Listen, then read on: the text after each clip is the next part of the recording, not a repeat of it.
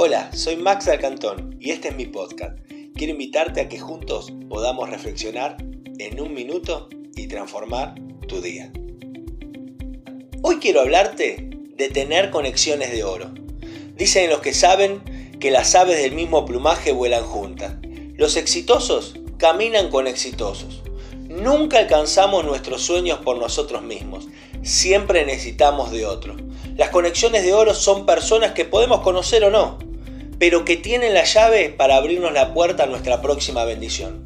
Debemos estar cerca de gente que ama que prosperemos, que ama que tengamos libertad. Aquellos que aman nuestra libertad quieren vernos bien, quieren vernos prósperos y quieren vernos alegres.